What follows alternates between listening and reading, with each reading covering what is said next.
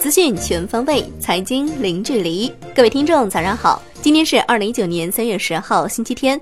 欢迎您收听陆家嘴财经早餐。首先来关注宏观方面，中国二月 CPI 同比增百分之一点五，前值百分之一点七，预测百分之一点五。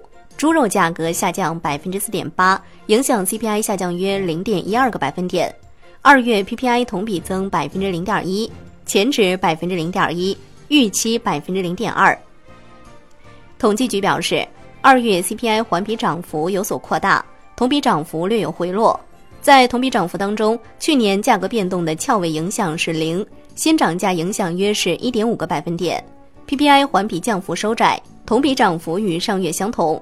在同比涨幅当中，去年价格变动的翘尾影响约是零点八个百分点，新涨价影响约为负零点七个百分点。招商宏观点评二月通胀数据表示。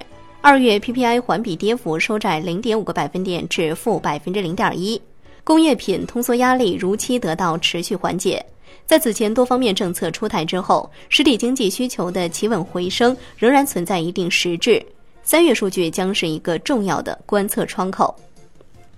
商务部部长钟山表示，今年将发展服务消费，优化养老、家政等服务供给，将进一步支持民营企业的发展，发挥更大作用。国资委主任肖亚庆表示，一到二月，中央企业营业收入增加了百分之三点九，利润增长了百分之十五点三，经济向上潜力很大。今年着力推进混合所有制改革和股权多元化，将积极稳妥地推进装备制造、造船、化工等领域的战略性重组。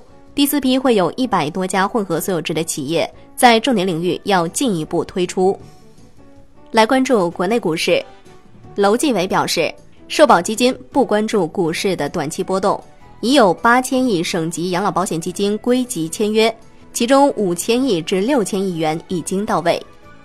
截至三月九号上午，至少有六家券商已经对合格投资者放开了科创板开通权限。另据了解，国信证券、安信证券的科创板交易权限开通预计十号上线。华润信托公布的一项数据显示，二月份私募基金积极做多。其股票平均仓位较上月提升近十一个百分点，近一半私募的股票仓位超八成。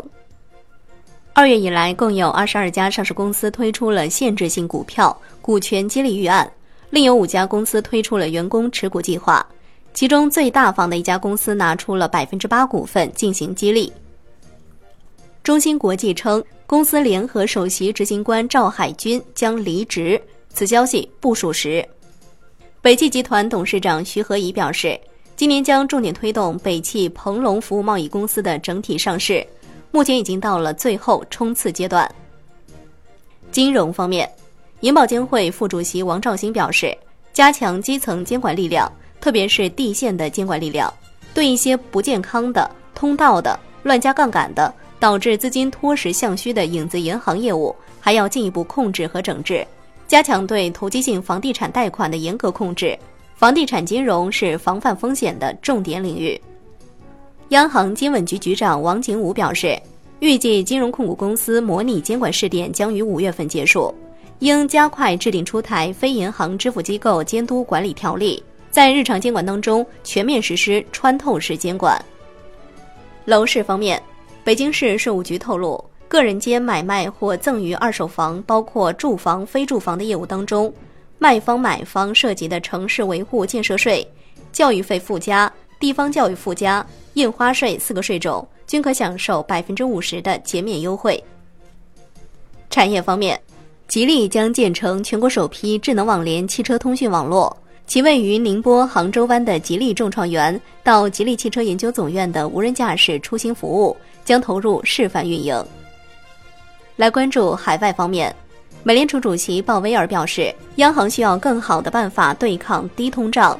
美联储正在探索改善利率预期的方式。目前经济前景当中还没有需要美联储采取政策予以回应的问题。未来美联储利率决议仍然取决于数据。来关注国际股市，挪威主权财富基金宣布将抛售手中持有的所有油气勘探公司的股票。美国知名做空机构香园研究日前发布报告，罕见唱多特斯拉股价。该机构称，特斯拉股价能够反弹到三百二十美元。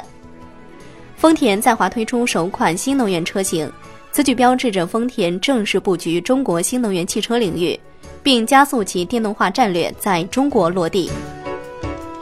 好的，以上就是今天陆家嘴财经早餐的全部内容，感谢您的收听，我是夏天，下期再见喽。